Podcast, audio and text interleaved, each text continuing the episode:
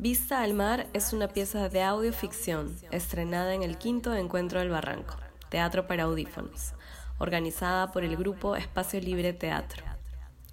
Dramaturgia de Luis Camasca, dirección de Yuriko Tanaka. En las voces de Carlos López Rentería, Gaby Olivera y Luis Camasca.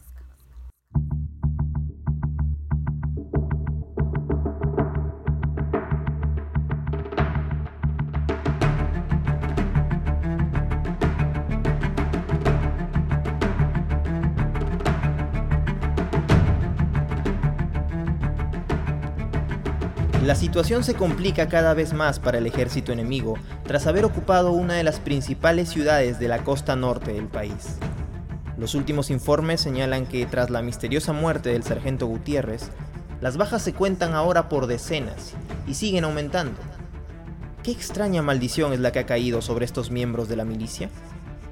Se ha confirmado ya que Juan Ancajima, uno de los soldados que halló el cuerpo del sargento Gutiérrez, se encuentra en manos de la temida guerrillera conocida como La Bruja, cuyos hombres también estarían sufriendo los estragos de esta rara maldición. Más preocupante aún es el caso de Ramiro Paredes, el otro soldado que halló el cadáver del sargento, capturado como sospechoso de organizar un supuesto complot. Es probable que esta situación requiera que se tomen medidas extremas si lo que se quiere es salvaguardar la vida del soldado Paredes. ¡Mi coronel! ¡Coronel! Descansen, soldados. Así que tenemos a un buen perro por aquí, ¿no? Ya me gustaría que mis hombres me fueran leales incluso después de muerto.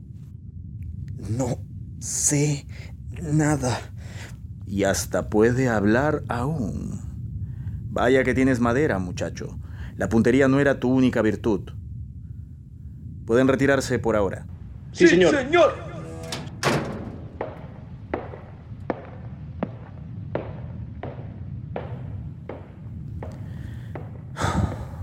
Mire, Paredes, llevamos más de 12 horas en la misma danza y usted no se digna a colaborar.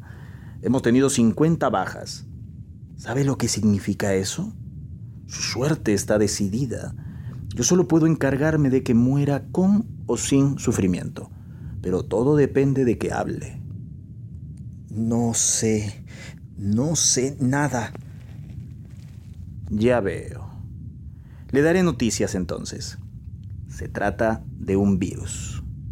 El sargento Gutiérrez se inoculó o le inocularon el bicho que luego empezó a propagarse rápidamente. Nuestros científicos ya están trabajando en una cura y hemos tomado las medidas del caso para frenar los contagios. En pocas palabras, lo tenemos todo controlado. Lo único que necesitamos de usted es que nos ayude a identificar a los responsables porque obviamente todo lo que acabo de decir ya lo sabía o me equivoco. ¿Saben si se contagia por el aire?